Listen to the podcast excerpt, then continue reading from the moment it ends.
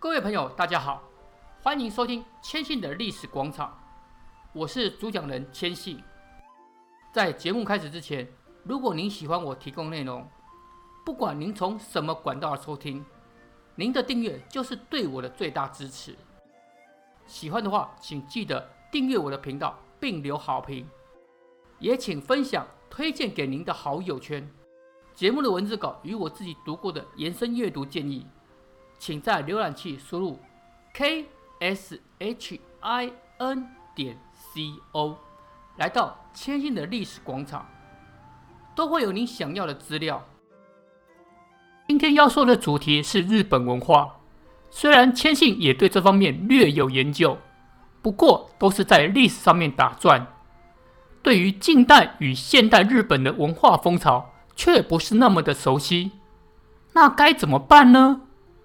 今天我邀请到了刚去日本居住一阵子，最为人熟知的身份是跑者，她就是引起一阵马拉松旋风的欧阳靖小姐，让我们欢迎她。嗨，大家好，千信你好，我是欧阳靖。她除了跑者身份之外，更具有演员与模特的身份。大概您不知道，他已经出版了六本书，可是名副其实的作家。我说的再多，好像都是多余，就让他本人来介绍自己吧。大家好，我是欧阳靖。我最近呢刚出版了一本新书，叫做《欧阳靖李东京生存记》，是讲我过去四年来住在东京所经历的点点滴滴，还有东京人不想告诉外人的事情。为什么要请欧阳靖小姐来谈谈日本文化呢？因为她的第六本书就叫《欧阳靖李东京生存记》，这是以四年的时间记载他自己居住在日本的。经验与观察，那当然称为李东京，我自己知道是什么意思，但是观众肯定不了解，那就请他来自己来说说李东京与这本书大概写什么，别透露太多哦。好，其实呢，这本书的名称呢、叫做李东京，那李这个字呢，它是一个日文的说法，那这个日文它叫念起来叫乌拉。乌拉里这个字呢，里这个字它的意思呢，就是你从外面看不到的东西或看不到的事情，就是例如说我们去餐厅啊，然后看到那个菜单 menu 上面如果没有写的那种隐藏菜单，那日本的话就叫做乌拉 menu，就叫里菜单。像那个巷子就是里巷，你从外面看不到的地方，所以事情都会有分表里两面。这本书在写的呢，就是。一般如果说你只是到日本玩，你只是到东京玩，或者是你身为一个外国人，你永远不会接触到、不会去了解到的日本东京的那真正的那一面。我是因为过去这段时间住在那里，也是二十四小时都跟当地人接触。渐渐的因缘机会，知道了很多很多他们不想跟外人说的历史，不想跟外人说的，比如说他们觉得很好吃的餐厅，或者是一些文化、一些礼节，那真的是你不管去日本玩多少次，你都不会知道。所以呢，我才写了这一本《李东京生存记》，因为我觉得你真的在日本生活的话，不是生活，叫做生存，其实有非常非常多的困难，非常非常多的文化冲突。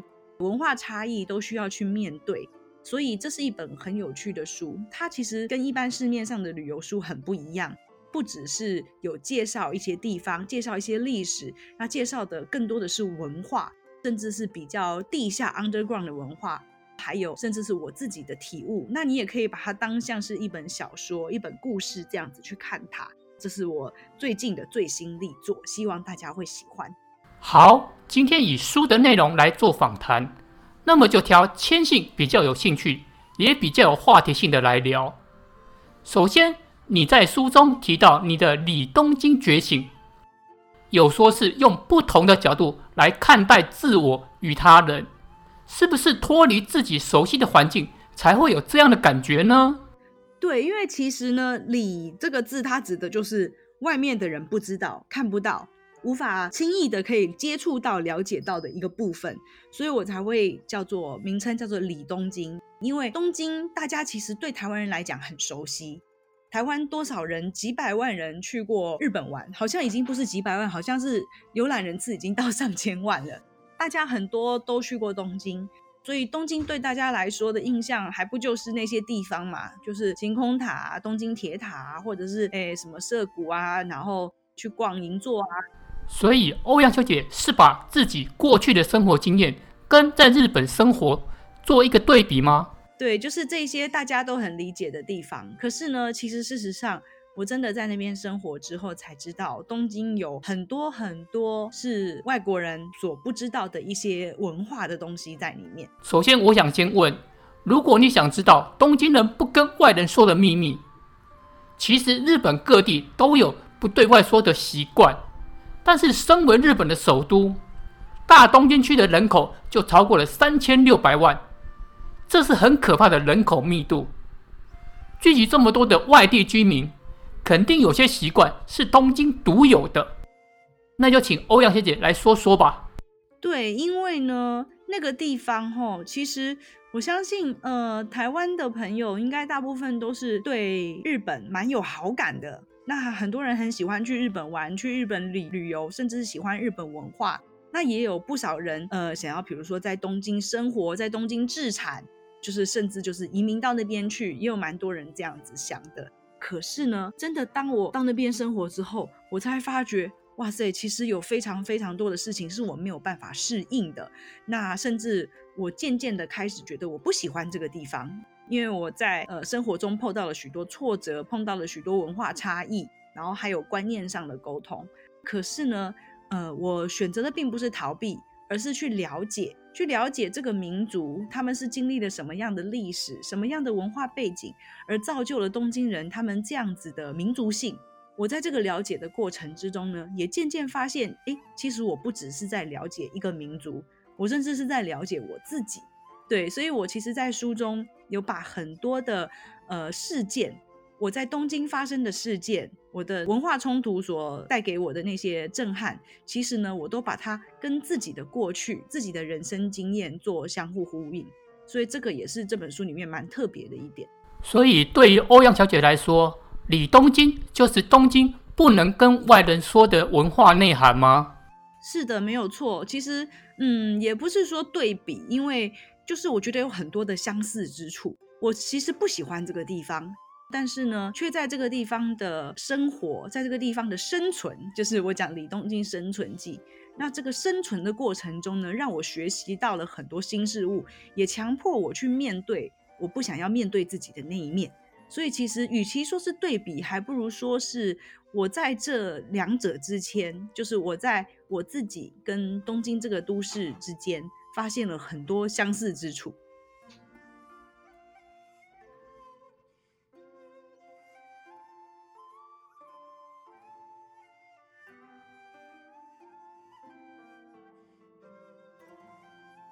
好，其实呢，我觉得像熟悉日本文化的人就会知道啊，东京人啊跟大阪人就非常的不合。对，那其实呢也有很多外地的人，就是上京工作，日本其他各地方的人，他们就会上京，必须要到东京去工作，去讨生活嘛。那他们其实很多人都会说自己不喜欢东京人。我觉得这个是大都市的悲哀啦，因为东京毕竟是一个那种生活压力非常大，然后竞争很激烈的大都市。基本上，它一定会有一些特殊的民族性。比较负面的就是东京人特别冷漠，他们是在日本来讲，是全全日本人都认为东京是一个很冷漠的都市。就像我在书中有特别写到一段的经验，就是我在新宿车站被人家撞倒，倒在路边，非常非常痛，我趴在地上痛到站不起来。但是呢，四周所有的人通通都好像看不到我一样，就这样从我身边经过。就是没有任何人来扶我，也没有人关心我，因为呢，他们认为如果我再不站起来，我就会影响其他乘客的动线，我会影响大家上班上课的那个时间。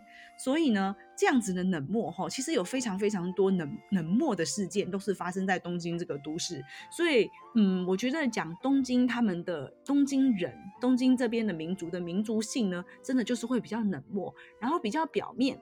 他们会呃很习惯的跟你就是应酬，然后告诉你说哦，我们下次再见面啊，一起出去玩啊。可是事实上，他们都不会约你。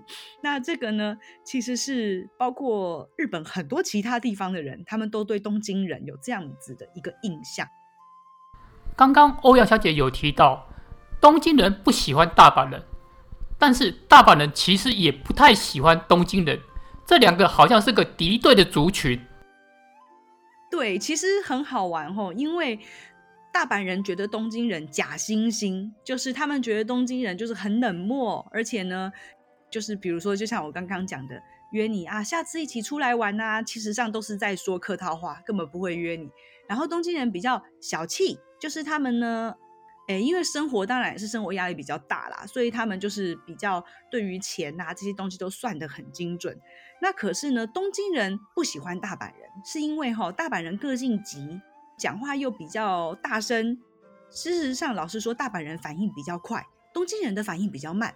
大阪人他们从自古以来就是做商人，所以他们脑筋很好，反应很快，然后也很懂得怎么去跟人家应对的这个道理。可是东京人呢，其实他们从以前齁就是一板一眼，非常非常一板一眼，很死脑筋的一个民族，所以呢，他们没有办法接受大阪人这样子的快反应，他们甚至会觉得说大阪人讲话很没有礼貌。其实这个也不是没有礼貌，是因为东京人就是比较，他们做事情就是循规蹈矩，他们就是一定一板一眼，什么东西后面要接什么东西，他们是没有办法去跳脱思考的，所以也会造成这样子，他们这两个地方的民族性其实很不合。就如果我是台湾人来说的话，我会觉得我们的个性其实如果在大阪生活可能会比较舒服一点。我自己常去关西旅行，但是某一次到达东京的时候。就有那种感觉，我是不是在日本呢？还是在另一个国家呢？对，关西跟关东啊，其实他们之间只差了差不多就是一个台湾的距离，但是的这两边的民族性其实相差算是非常大。那也不知道为什么会这么大，对，还蛮有趣的。那个应该就跟他们的历史有许多关系。所以因为关西，我们就是知道嘛，以前他们就是。包括天皇也在那边，然后他们有非常多的商人，很厉害的商人。那东京呢？诶，反而东京的历史我不是那么样的了解，所以我在为了写《李东京生存记》这本书的时候，我就查了很多有关于历史的东西，才发现吼，东京人其实很辛苦，他们呢经历了非常多的大型的天灾，然后战争，然后包括二战的时候，其实东京整个几乎都已经被炸毁，要夷为平地了。他们在这样子的一个艰困的环境下重新站起来，当然就是会变得必须要，他们觉得必须要遵守一些原则，他们才有办法复苏这块土地。所以呢，也让很多人觉得说，东京人他们对于原则的坚持好像有一点太超过了，甚至变得说他们比较呃。不去不去为别人着想，他们只思考到大原则，而不去为别人的心情、为别人的感受着想。那所以，其实我相信民族性啊，很多都是跟历史因素有很大的关系。再来，就是为了美食，冒险深入池袋红灯区。如果你有去过东京，大概就知道是什么情况。不晓得的朋友，请听我废话一下。这地方拥有日本许多的大型百货公司，而拥有八条地铁线的池袋车站，每天使用人次高达两百七十万，是仅次于新宿的世界第二繁忙车站。这里不仅仅也是许多戏剧的取景地，但是红灯区那可就是生人勿近啊！如果你有听过。如果你有玩过、听过人中之龙，那么你对新宿肯定不陌生。池袋的红灯区差不多就跟那边一样危险。欧阳小姐，请说说为什么会为了美食闯进这里？西派，我常常去关西，但是有一次去东京旅游的时候，却发现这个地方跟关西真的差别好大好大。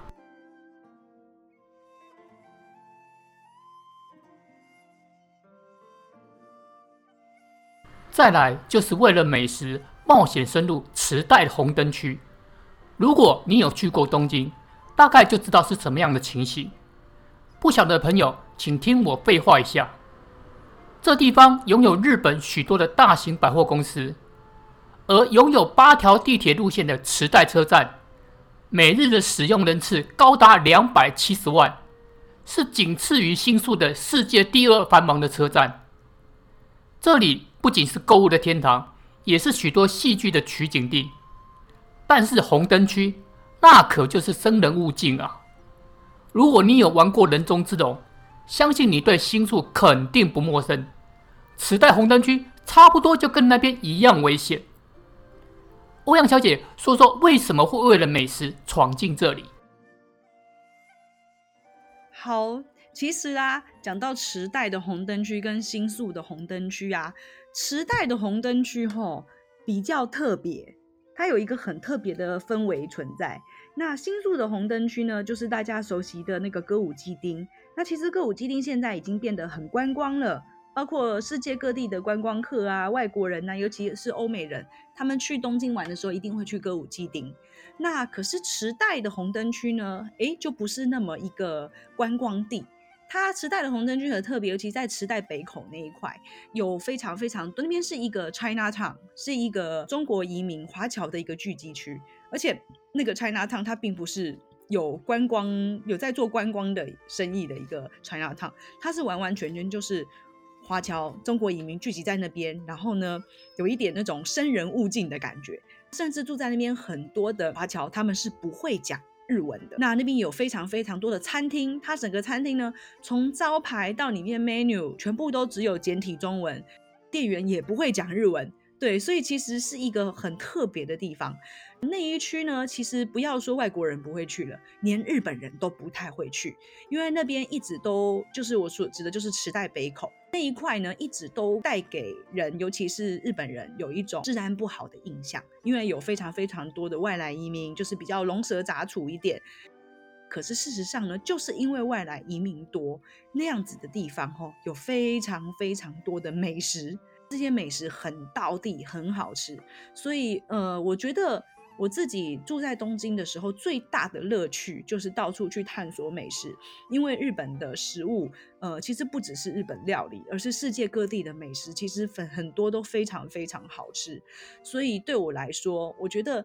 像池袋那个地方，以前曾经有一部剧叫《池袋西口公园》，它是本来是石田一良的小说所改编的。那那个池袋西口公园呢，它就把池袋的整个氛围写得非常非常好，因为池袋就是给人家一种很神秘的感觉，好像到处都充满了谜团。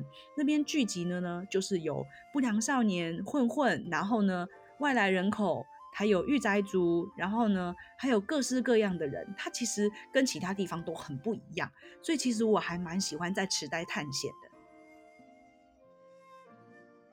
刚刚欧阳小姐提到了池袋公园，这部戏是相当的有年纪了，可以请您说说这部戏特别在哪里吗？刚刚提到人中之龙的新宿，其中场景大多数就在歌舞伎町。不要听到名字就想到日本艺术歌舞伎哦，这地方跟那一点关系都没有，反而是极道的大本营，聚集了许多电影院啊、酒吧啦、啊、风俗店啊、夜总会、情人旅馆等，被称作不眠之街。在这里，合法与非法活动混集的独特气氛，说是东洋第一的欢乐街都不为过。而欧阳小姐在这里观察许多的社会边缘人。甚至还观察乌鸦，这又是怎么一回事？你说说后面的有趣故事吧。好的，池袋西口公园呢，它其实是很久以前就是日本小说家池田一良的一个系列作品。他那个整个系列作品呢，是有好几本，全部都是在写时代事件，主角是池袋当地的青少年帮派。可是呢，那整个系列呢，就简称，就是被大家统一合称为池袋西口公园。那是因为他们的一个聚集地的据点，就是在池袋西口的一座非常非常大的公园。那那个已经是很久很久以前的事情了。池袋其实从以前到现在，在日本的印象，就是东东京人的印象来说，就是一个治安比较不好的地方。因为它在东京比较靠北边的区域，所以呢，比较多的，比如说住在埼玉县，然后住在其他县市的地方，来东京的时候都会聚集在池袋。那池袋也有一个很特别的地方，就是它是日本东京继秋叶原之外最大的动漫文化的聚集地。所以那边有非常非常多的御宅族，非常非常多的动漫爱好者。那个时候呢，池田一良写的这一部小说，他真的把整个时代的氛围，整个那种很神秘的那种感觉，去历史都写出来了。所以呢，后来呢就有改编成电视剧，然后呢里面就是找了非常非常多的知名的演员、偶像演员，通通来演这部电视剧。那个时候呢，一播哇，就在日本爆红。那一直到现在，这个剧本呢，都还是有被很多的，比如说舞台剧改编，然后呢，很多人都还是津津乐道。它应该是最能代表池袋这个地方的一部作品。刚刚提到人中之龙的新宿，其中场景大多数就在歌舞伎町。不要听到名字就想到日本艺术歌舞伎哦，这地方跟那里。这地方跟那一点关系都没有，反而是极道的大本营，聚集了许多电影院啊、酒吧啦、风俗店啊、夜总会、情人旅馆等，被称作不眠之街。在这里，合法与非法活动混集的独特气氛，说是东洋第一的欢乐街都不为过。而欧阳小姐在这里观察许多的社会边缘人，甚至还观察乌鸦。这又是怎么一回事？你说说后面的有趣故事吧。其实新宿歌舞伎町啊，是我当初第一次到日本的最主要的原因，就是我当初为什么会人生中想要第一次去东京、去日本。就是因为想要去歌舞伎町，因为我从 PS3 刚开始那个时候，然后就玩了《人中之龙》这个游戏。那这个游戏其实我觉得非常非常的好玩，然后它很很推荐。它的内容是主角是在讲东京歌舞伎町那边的黑道他们的故事。我玩了之后就觉得说，哇，我一定要朝圣，我一定要去这个地方。所以就在十几年前就第一次去了歌舞伎町。边呢，其实让我觉得非常震撼的是。是，它真的是一个十几年前跟现在其实差非常多。现在的歌舞伎町很观光，很多外国人，然后非常非常多的人在里面拍照啊，然后呢游览啊。可是十几年前的歌舞伎町，那个时候，呃，将近二十年前，那个时候是。真的是一般人，连日本人自己都不敢走进去，因为它是一个就是全部都是红灯区。然后呢，当然就是也包括各种特殊行业，然后呢，还有包括是黑社会的人才会聚集在那边。可是那个地方那样子感觉的地方呢，台湾没有亚洲这么大的一一个特殊的红灯区的一个现象。所以其实我非常非常喜欢那个地方。我觉得如果要说东京最有文化的地方，可能。就是歌舞伎町，它最有文化，最有故事性。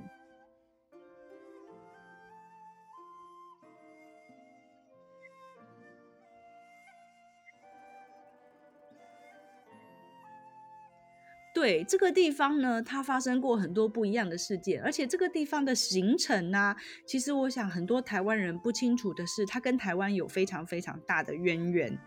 它为什么叫做歌舞伎町呢？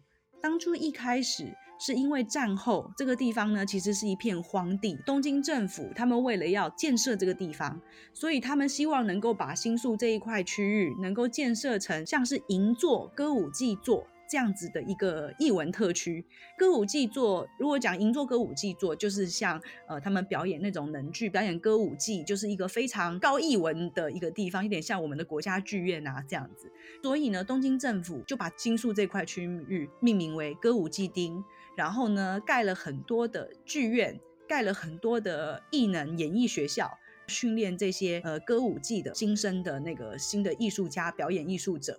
可是呢，很好玩，没有想到之后哈来了一群台湾的黑帮，台湾的黑帮，他们开始在经营这个歌舞区、歌舞伎町这边的演艺学校，在这边盖了非常非常多，经营了很多的，包括柏青狗，然后包括酒店，然后包括声色场所，歌舞伎町这个地方就转型了，开始变成一个红灯区，开始变成华侨，应该说是台湾跟中国黑帮聚集的地方。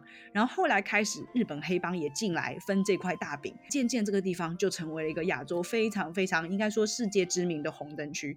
所以其实呢，老东京人都知道歌舞伎町当初是因为台湾黑帮所建立起来的，那反而是我们台湾人自己不太知道这一段历史。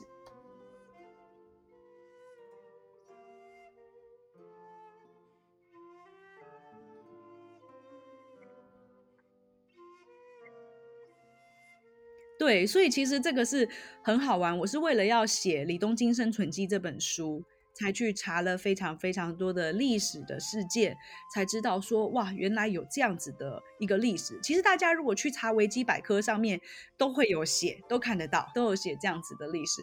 那我觉得其实东京齁是一个没有什么太多历史的地方。怎么说呢？因为东京的老城区，除了那些江户时代就已经很繁荣的老城区，就是我们讲的叫做下町，就是比如说浅草啊，然后上野啊。或者是这些比较老的地方，那除此之外，像新宿、涩谷，或者是什么目黑，或者是池袋这些地方呢，都是战后才开始兴起的区域。没有想到，在这么短短的这些年间，其实就已经累积了很多很多的历史事件，所以我才会觉得这个地方是一个高度成长、高度发展的一个都市。这样子高度成长的压力之下，然后让这个地方变得很有魅力。走出新宿，我们去比较欢乐公民地方，就选涩谷吧。这里除了是日本流行文化的前线之外，涩谷站忠犬八公出口处更是许多人碰面的场所，甚至理查基尔还演过改编的电影呢。而许多日剧场景的那个五岔路口，就是在这里，是许多观光客参访、摄影、拍照的圣地，甚至看到这个路口就知道是日本。欧阳小姐却在这里谈到黑历史，相信许多朋友都很有兴趣，那就麻烦您了。好，其实呢，涩谷这个地方也很有趣。它在战前也是一个什么都没有的地方。对，那它是在战争期间的时候，其实我刚刚有讲到东京的老城区，就是什么，诶，浅草啊、上野啊，什么这些地方，东京的老城区，他们有非常非常多的一些老的公司、老的百货公司、老的大企业。他们在战争时期呢，因为美军联军轰炸是针对这些老城区去轰炸。因为他们知道这些老城区才是东京的精华地段，所以他们都被炸到炸到民不聊生啦、这些老的大企业，包括像什么资生堂啊、什么松屋百货啊，他们这些老的大企业呢，他们在躲避战火的时候，甚至一度把自己的公司都迁到涩谷。那因为涩谷那时候什么都没有，所以呢，因为这些大公司的到来，所以涩谷一度变得非常繁华。可是战争结束，然后日本经济复苏之后呢，这些大公司又纷纷的全部迁回下町那些老城区去了。那所以呢，涩谷又一度没落了下来。没想到在那之后呢，日本政府也是要开发涩谷，变成一个他们比较偏南边东京南边的一个交通枢纽。那开始呢，有几家百货公司，他们就开始在涩谷开百货公司，开始经营。渐渐的呢，涩谷就变成，因为这些百货公司，它就变成了一个娱乐文化的发源地。包括在四十几年前，将近五十前几年前，有一栋非常非常有名的百货公司开幕，就是涩谷一零九百货。那一零九百货，我想我们对它比较熟悉的就是一零九辣妹，大家都知道一零九辣妹，可是是。对对对，就是黑脸辣妹。可是事实上，一零九百货它是涩谷非常的代表性，有也有历史性的一栋老百货公司。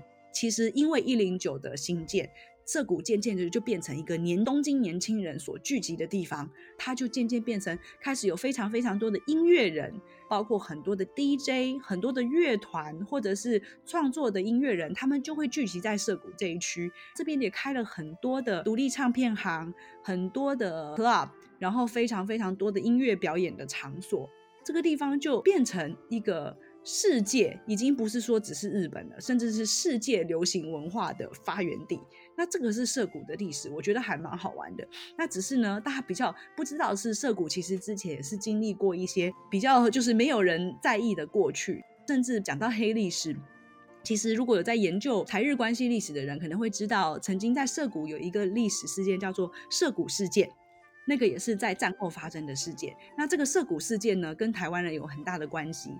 他是一群住在东京的台湾移民，在战后呢，因为日本是战败国嘛，所以这群台台湾移民呢，他们呃很怕被清算，所以呢，他们就纷纷的向日本政府要求，他们要回到台湾，然后他们要入籍中华民国，因为中华民国是战胜方。可是这个时候呢，日本的军方警察跟居然跟黑道联合。派人来镇压这些想要回台湾的台籍移民，然后呢，也有死了蛮多人的，还发生了枪战，对，还发生一个小型的小型的战争，其实是日本人非常不想提起的黑历史。对，那其实呢，但它是因为现在这个时代嘛，历史是公开的，所以我觉得有兴趣的朋友可以上网查一查涉谷事件这样子的一个历史，它就是涉谷的黑历史，我觉得还蛮有趣的。东京地铁的两大特色，一个是抢中电时间。因为万一错过，那可就是没有办法回家了。什么？你说搭计程车？你开玩笑吧？就算东京外围地区也要数千到一万，就别说千叶或是埼玉来东京上班通勤的人了。早晨的电车拥挤也是很有名的，几乎可以说是沙丁鱼罐头。这时候，第二特色痴汉就出现了。趁这个时候持续触碰女性的行为，那就叫痴汉。甚至日本还有专法专门来处理这个问题。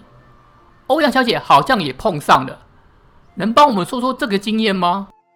好的，嗯、呃，其实我不知道大家有没有看过网络上有一些很有名的图片，就是电车哈，东京的电车很挤很挤，然后挤到那个整个车厢都歪掉这样子的图片。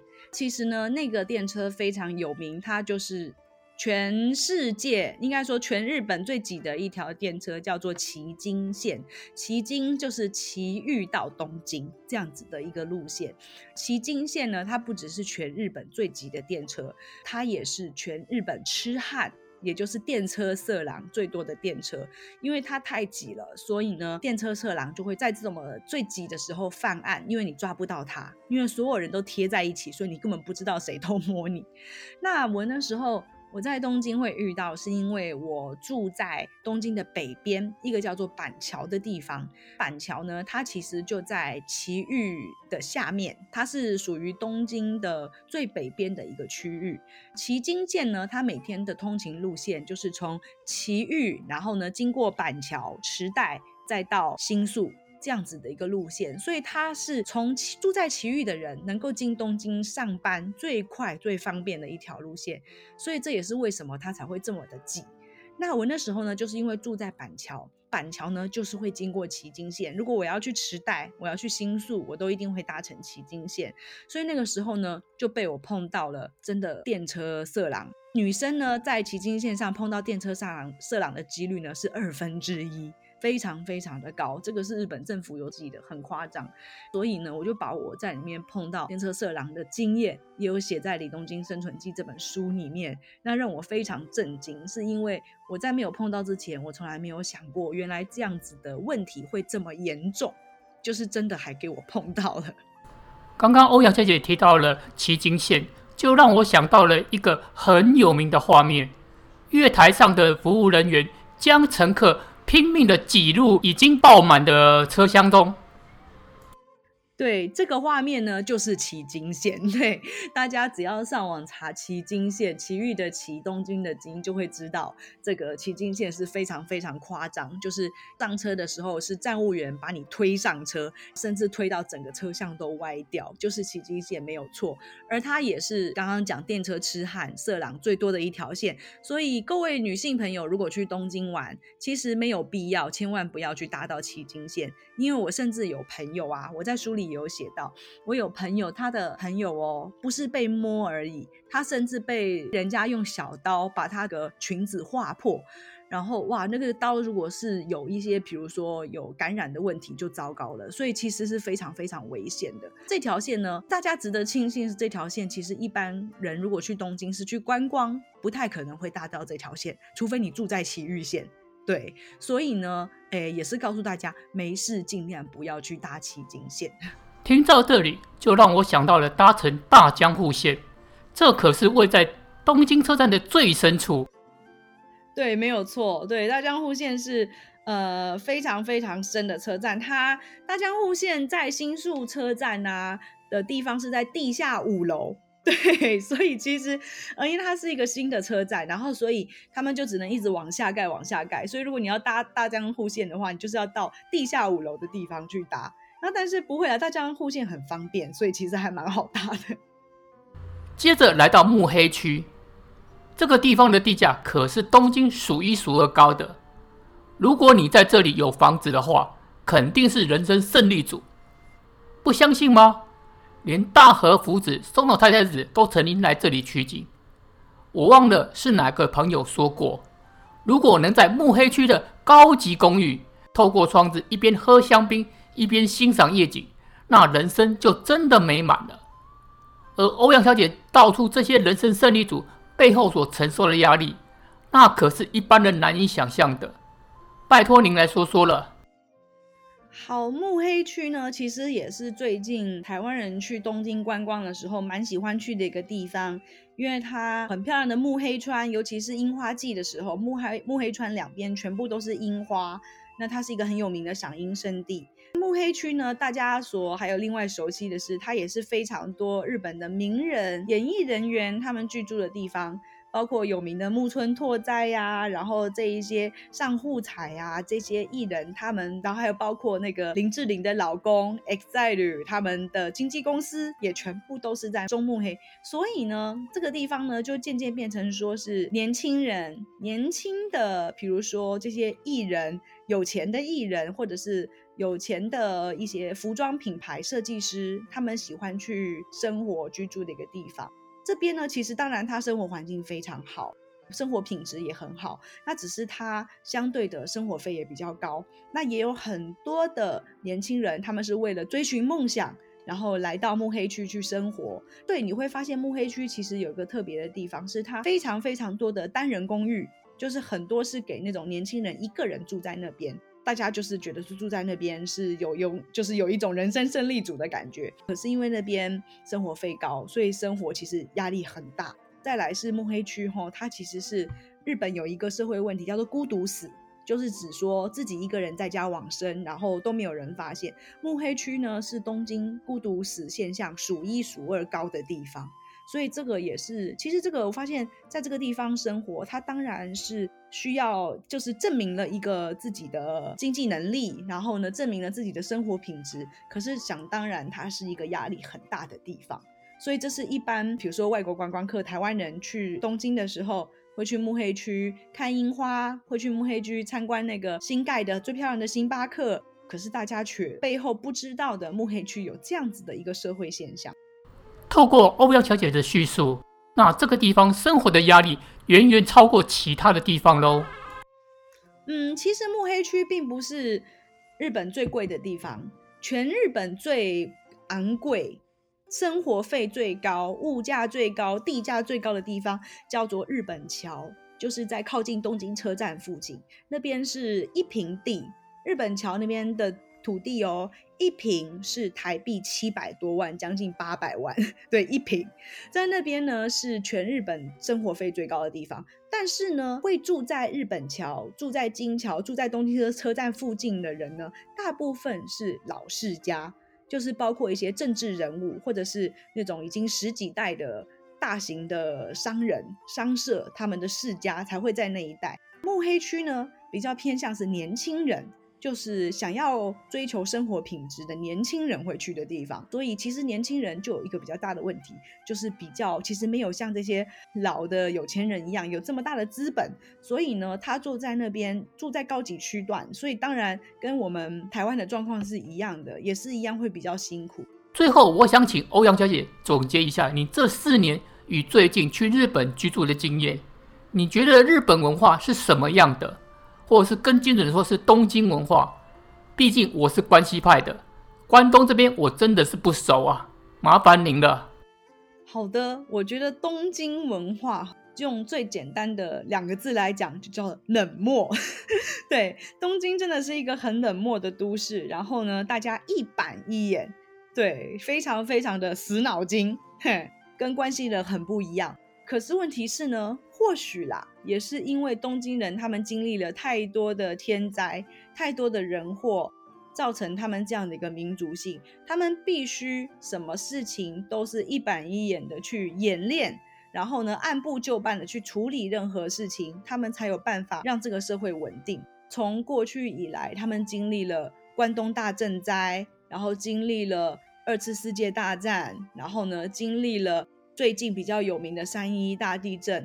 那其实非常非常多的天灾人祸，东京人都挺过来了。包括我在书中有特别写到，东京有一个老城区叫墨田区，墨田区呢就是现在东京有名的晴空塔 Sky Tree 所在的地方。